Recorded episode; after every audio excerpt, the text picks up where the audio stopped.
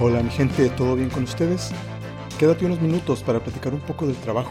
Vamos a asegurarnos de volver cada día a casa cansados y felices a disfrutar de nuestras ganancias.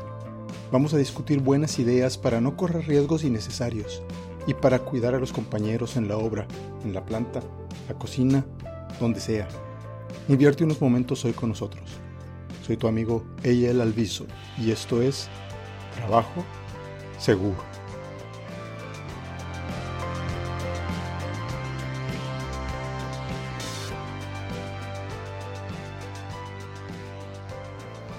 Una vez que decidimos venir aquí a los Estados Unidos y comenzar a llevar una vida laboral y, social de cierta forma, nos topamos con, un obstáculo inicial, que es, pues tenemos que aprender el idioma. Los Estados Unidos tienen como idioma básico el inglés y aquí no nos vamos a meter en temas de que si oficial, no oficial, de que si es obligatorio o no. Vamos a ser prácticos. Estando aquí, el inglés es el idioma base y es en el que todos tenemos que llegar algún día a sentirnos cómodos comunicando. Si tú eres alguien que llegó aquí de niño o, que llegaste aquí hace muchos años, pues quizá este capítulo no te parezca el más eh, atractivo, pero de alguna manera también quédate. Necesito un poco de, tu ayuda si tú ya estás en un nivel de confort con el uso del lenguaje.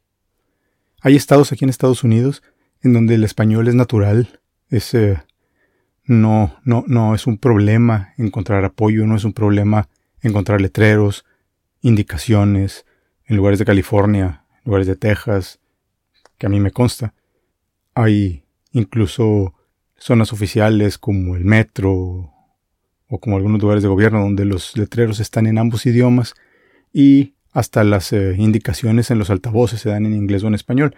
Bueno, pues ahí hay una ventaja, pero no en todas partes es así y hay estados donde es muy muy poca la interacción en español. En el lugar de trabajo la cosa es, pues ahora sí que caso por caso. Hay lugares donde nos toca trabajar codo a codo con muchos hermanos hispanos, hay lugares donde no hay mucha gente que hable español o a veces donde no hay nadie que hable español. Y en otras ocasiones algunos de los de los compañeros que están en el en el área en el área física de trabajo hablan español, pero no los supervisores ni los gerentes. Aquí es donde la situación se puede poner un poco peligrosa, ya que en temas de seguridad, pues la comunicación es básica. No hay que asustarse, ni sentirse menos, ni, ni preocuparse de más con el tema del lenguaje. Hay que ocuparse. Si el inglés no es fácil, y entre más viejos estamos, más difícil se vuelve aprender cosas como un idioma nuevo. Si los niños aprenden muy rápido. Los niños lo aprenden muy, muy rápido por dos razones. La primera porque su cerebro siempre está en guardia. Ellos están eh, dedicados a aprender. Digo, no solo el lenguaje, sino todo. Y la segunda porque ellos no tienen todavía ese miedo, ese miedo a equivocarse. Los niños se equivocan y les vale, los niños lo intentan otra vez y otra vez, mientras que los adultos cada vez nos mortificamos más cuando hacemos algo incorrecto. Y eso, en el tema de los idiomas, pues ahora sí que que es algo que nos pone en bastante desventaja. El tema del idioma no es más que ser curiosos, hacernos preguntas, eh, investigar un poco, leer un poco, ver la televisión, checar nuestras redes sociales, en inglés obviamente, eh, hacernos de uno que otro amigo por ahí que, que solo habla inglés y a ver cómo le hacemos para comunicarnos. Es de alguna forma practicar, buscar practicar para no quedarnos en ese círculo, en ese ciclo en el que solo hablamos con la gente que habla español como nosotros y dejamos el inglés en segundo plano, en segundo término. Sí. No es bueno estar en un país donde el idioma base no es el que nosotros hablamos desde pequeños y no hacer un gran esfuerzo por aprenderlo. Necesitamos de alguna forma ir cerrando ese, eh, abismo que hay entre el idioma español y el inglés en nuestro cerebro y poco a poco aprender a comunicarnos, a decir lo básico. Hay que quitarnos ese miedo al error, porque ese es el principal, el principal limitante. Sí, el miedo al error.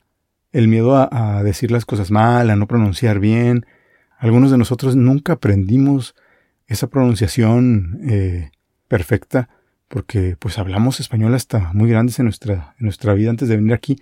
No tenemos que tener un acento perfecto, lo único que necesitamos es poder estructurar nuestra comunicación, poder estar seguros de que no vamos a tener una emergencia y que nos va a urgir hablar con alguien y que esté alguien frente a nosotros y no poderle decir qué nos duele o qué pasó. Si vas a vivir en los Estados Unidos necesitas aprender inglés.